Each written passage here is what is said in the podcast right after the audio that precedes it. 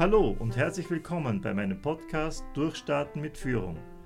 Der Podcast für deinen Führungserfolg.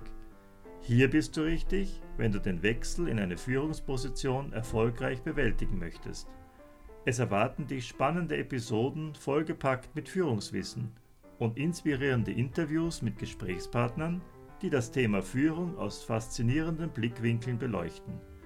Ich bin Gregor Heise, seit mehr als 20 Jahren erfolgreicher Trainer und Coach für Führungskräfte. Mein Wissen gebe ich dir gerne weiter, denn ich möchte, dass du erfolgreich bist. Liebe Podcasthörerin und lieber Podcasthörer, ich freue mich, dass du wieder bei der Episode 11 dabei bist. Sie trägt den Titel So setzt du die Körpersprache in einem Gespräch erfolgreich ein. Wir haben ja in der Episode 10 bereits über die Körpersprache und über die nonverbalen Elemente der Kommunikation sehr eingehend gesprochen. In dieser Episode möchte ich einfach noch ein paar konkrete Tipps geben, wie man eben die Körpersprache in einer Gesprächssituation positiv gestalten kann. Ich habe mir gedacht, wir machen das eben anhand eines Beispiels, das du ganz gut nachvollziehen kannst und was ich mir dazu ausgesucht habe oder ausgedacht habe, ist einfach ein Besuch bei einem Gesprächspartner. Das kann zum Beispiel ein Kunde sein, könnte aber auch ein Vorgesetzter sein oder ein Kollege. Aber wir machen das jetzt einmal so, als würdest du einen Kunden besuchen, vielleicht einen Kunden, den du zum ersten Mal siehst. Und ähm, es könnte auch eine Verhandlungssituation sein. Und anhand von diesem Beispiel möchte ich das einfach einmal durchgehen, wie man eben körpersprachlich hier das meiste herausholen kann. Du weißt ja, dass Körpersprache sehr eng mit Emotionen verknüpft ist. Das heißt, was wir nach außen hin präsentieren, hat auch sehr viel damit zu tun, wie du dich innerlich fühlst. Und das heißt einmal, bevor du überhaupt in diese Gesprächssituation hineingehst, solltest du dir mal bewusst werden, welche Emotionen möchtest du eigentlich auf der anderen Seite äh, präsentieren. Also was möchtest du gerne für Emotionen zeigen oder wie möchtest du dem anderen emotional begegnen? Das solltest du mal für dich klären. Du könntest zum Beispiel sagen, Emotionen können für mich sein, Freundlichkeit möchte ich ausstrahlen oder gewinnend möchte ich sein. Du könntest auch sagen, ich möchte gerne partnerschaftlich wirken. Also das sollte dir im Vorfeld einmal klar sein, welche Emotionen du aussenden möchtest. Ähm, nun weißt du ja, dass Emotionen weniger eine Kopfsache sind, sondern das sind eben gefühlte Elemente. Und das heißt, idealerweise setzt du dich schon vor, versetzt du dich schon vor diesem Gespräch in diesen Gefühlszustand. Also stell dir das gewissermaßen vor, tauche ganz in diese Emotion ein und, und spüre das ganz intensiv, wie sich das wirklich anfühlt. Kann man vielleicht schwer beschreiben, aber einfach zu sagen, wie fühle ich mich partnerschaftlich oder wie, wie fühle ich mich gewinnend. Ähm, wenn dir das gut gelingt, dann hast du schon von vornherein auch in der Körpersprache eine gewisse Ausstrahlung. Da möchte ich gleich ähm, zwei Sachen sagen, die auch wichtig sind, ganz generell, wenn du in ein Gespräch gehst. Der erste Punkt ist einmal deine gute Vorbereitung. Das heißt, du solltest dich also sachlich gut vorbereiten.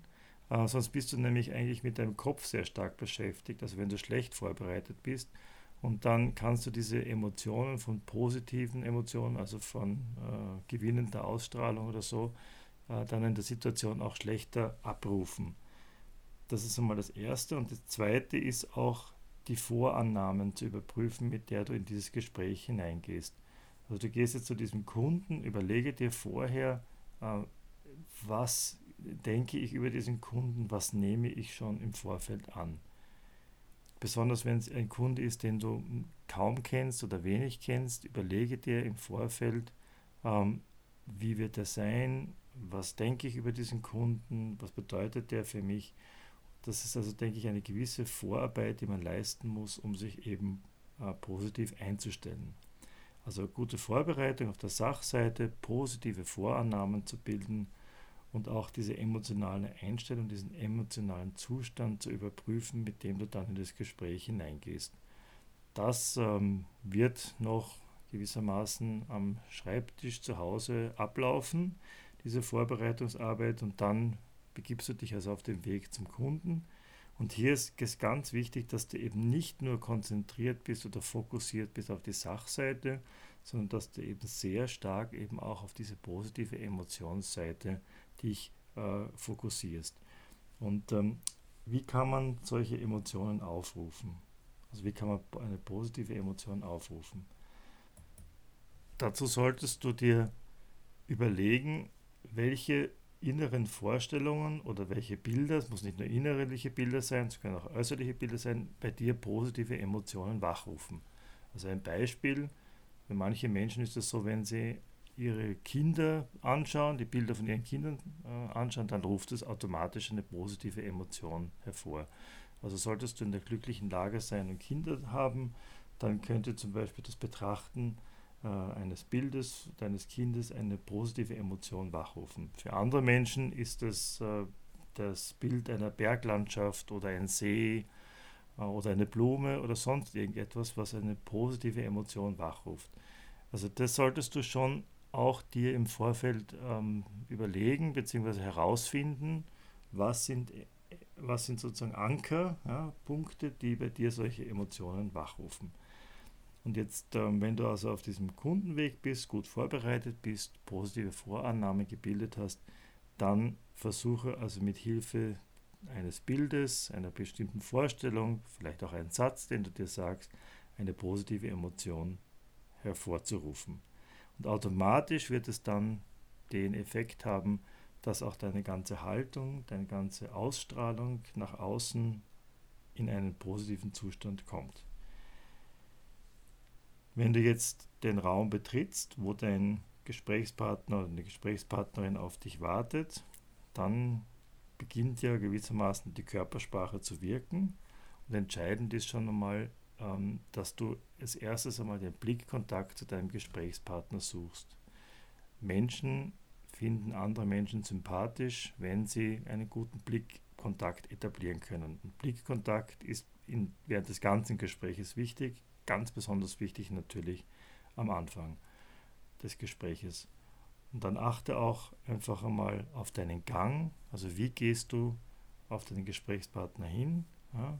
wie äh, betrittst du den Raum, wie zielstrebig bist du, gehst auf den anderen zu. Und das ist auch eine wichtige Frage des, der Sensitivität, wenn du den anderen betrachtest, einfach, dass du dein das Tempo zum Beispiel deines Ganges und die Art und Weise, wie du dich ihm näherst, auch dem anderen annäherst. Es gibt eben Menschen, die schon von vornherein auch sehr viel Dynamik ausstrahlen, die erfordern es auch dann von dir, dass du vielleicht deinen Gang etwas dynamischer anlegst.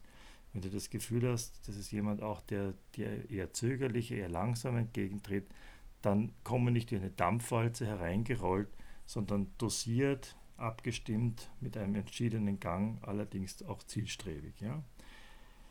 Dann wird es in den meisten Fällen, hoffe ich, so sein, dass äh, dir jemand die Hand reicht und das solltest du auch natürlich versuchen herbeizuführen.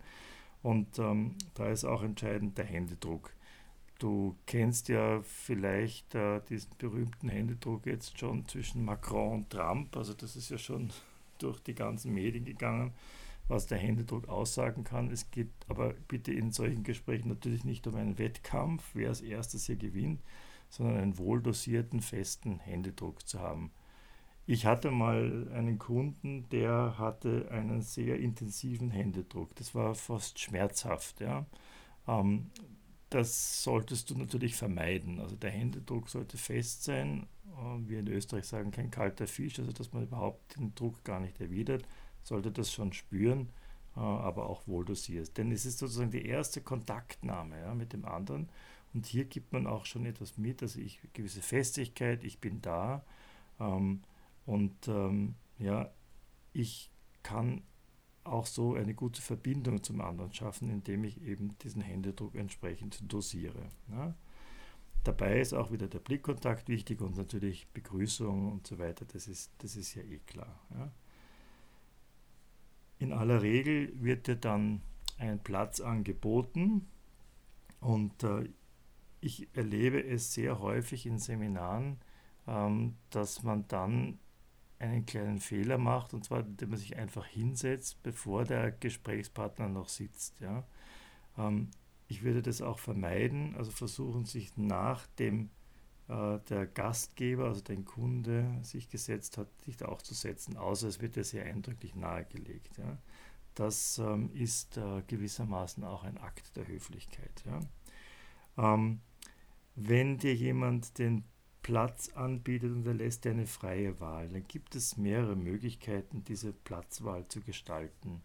Äh, die ungünstigste Position, sage ich jetzt gleich einmal, ist, ähm, oder sagen wir besser so, es gibt drei theoretische Möglichkeiten, wie man miteinander sitzen kann. Ja. Ähm, nebeneinander, das kommt im Geschäftsleben so gut wie gar nicht vor. Also, dass sich äh, der Kunde neben und sagt, wo sitzt und sagt, setzen Sie sich gleich rechts neben mich hin, das glaube ich, kommt ganz, ganz selten vor, außer äh, es geht um irgendein gemeinsames Thema, was man sich dann anschaut oder so. Aber das ist ein Spezialfall. In aller Regel, vor allem wenn man sich nicht kennt, kommt das nicht vor. Dann gibt es noch zwei andere Möglichkeiten. Entweder vis-à-vis, -vis, das ist sicher die häufigste Möglichkeit, oder über Eck, also wenn ähm, noch ein äh, Sessel frei ist, ja, dass man quasi so 90 Grad sitzt.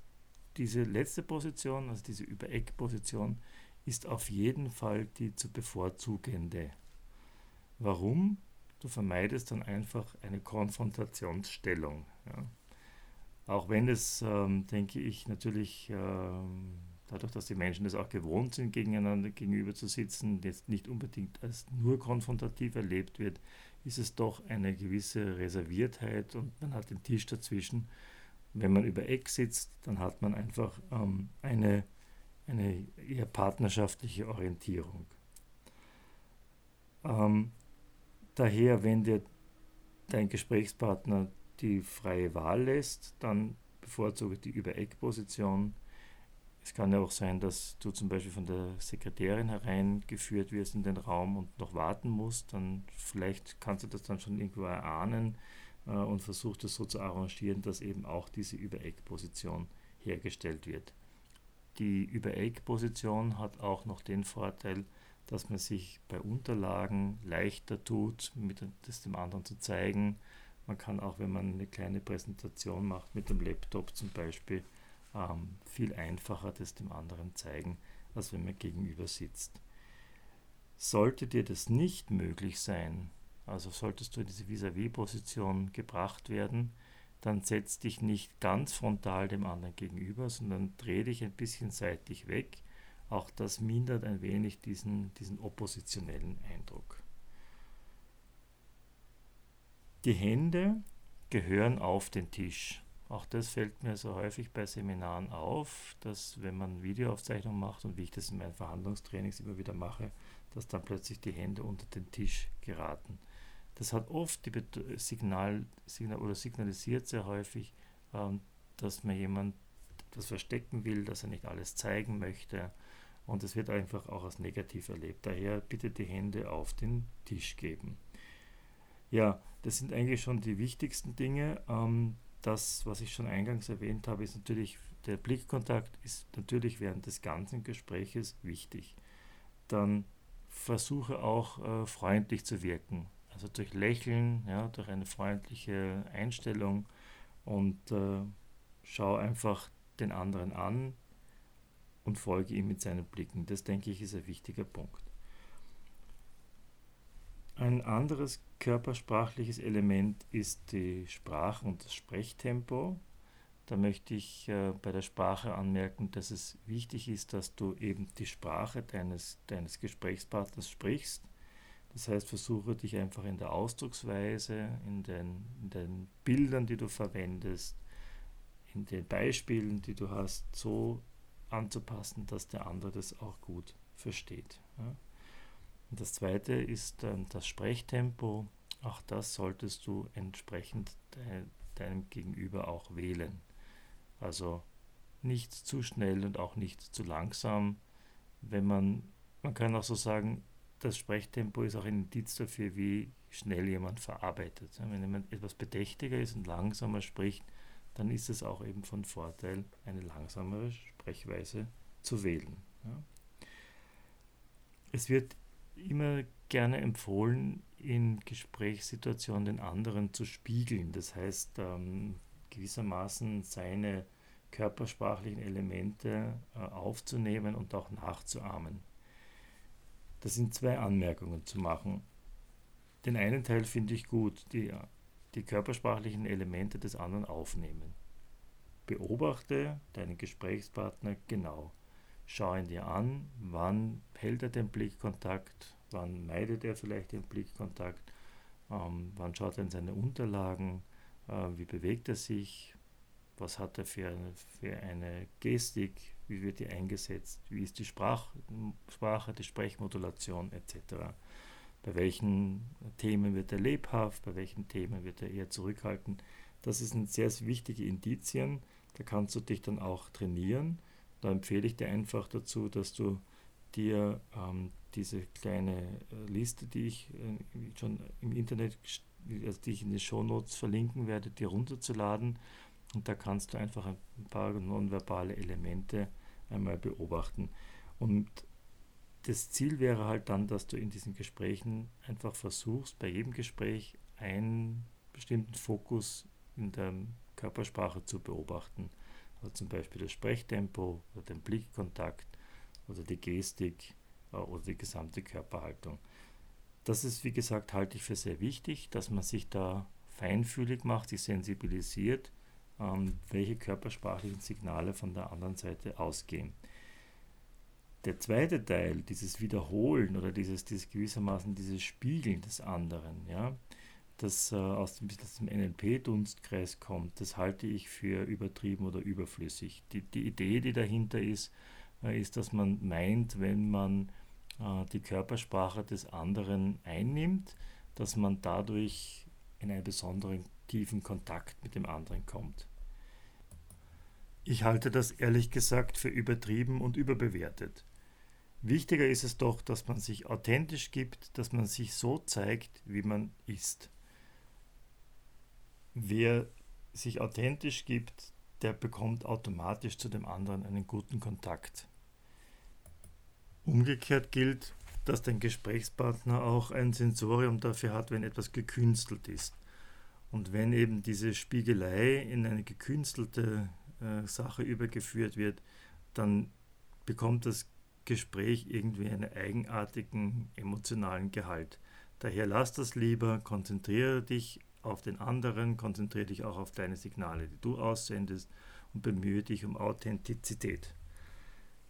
Das Letzte, was ich noch anmerken möchte im Gespräch, ist auch die Frage der Wahrung der Grenzen und der Territorien. Jeder Mensch hat um sich herum im sozialen Raum eine gewisse Grenze, eine imaginäre, die er nicht gerne unterschritten haben möchte. Du kennst es äh, zum Beispiel im Fahrstuhl, da ist man sehr eng aufeinander bezogen. Und wenn du mal Personen beobachtest, die in einem Aufzug sind, dann beginnen sie ihre Mimik sehr drastisch zu ändern. Und zwar eher in Richtung ähm, so ausdruckslos. Ausdruckslose Mimik heißt eigentlich immer, ich möchte mit dem anderen keinen Kontakt haben. Ist ja klar, ich bin dort auf einen sehr engen Raum mit jemandem eingepfercht, ja, und es geht schon in die intime Distanz, die so ab 50 cm beginnt, also die wird da leicht unterschritten, wenn es voll ist.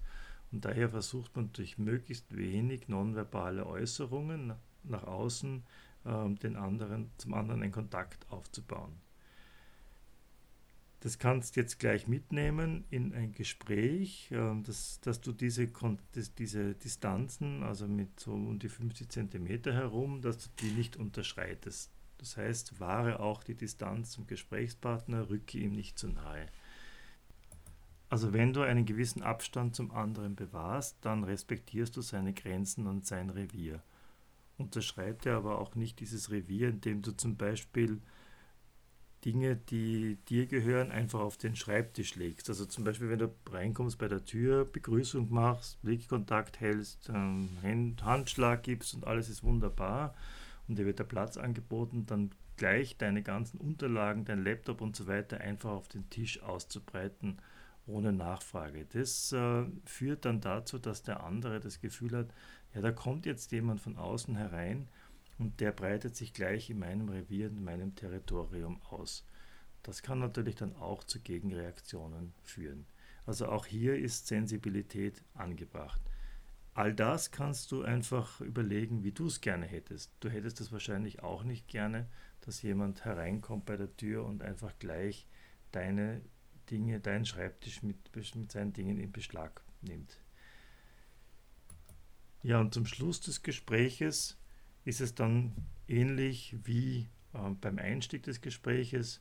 Man wird sich verabschieden, man wird nochmal einen guten Blickkontakt halten und auch hier ist es wichtig, dass man positive Emotionen äh, verbreitet, dass man sich vielleicht nochmal bedankt für das Gespräch und dass man das also mit einer positiven Emotion abschließt. Interessanterweise ist es ja so, dass Menschen sich äh, bei Gesprächen am besten den Einstieg und den Ausstieg merken. Also so wie du hereingekommen bist, so wie das äh, Ganze angefangen hat, bleibt im Gesprächspartnerhaften, beim Gesprächspartnerhaften und genauso wie du den, deinen Abgang inszenierst. Und da ist es also auch ganz wichtig, dass du entsprechende positive Emotionen mitgibst. Das waren jetzt ein paar Streiflichter auf ein paar nonverbale Phänomene, die es in solchen Situationen geben kann.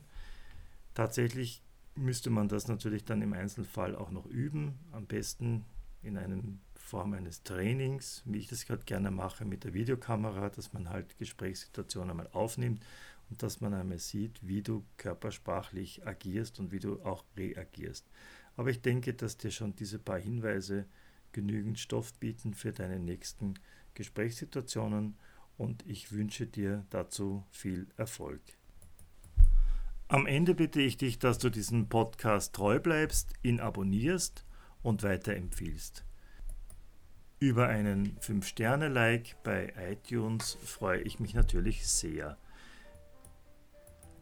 Die Shownotes zu dieser Episode findest du wie immer unter www.heisetraining.at slash podcast slash Folge 11. Ich freue mich, wenn du das nächste Mal wieder einschaltest und bis dahin wünsche ich dir viel Erfolg mit deinen Führungsaufgaben.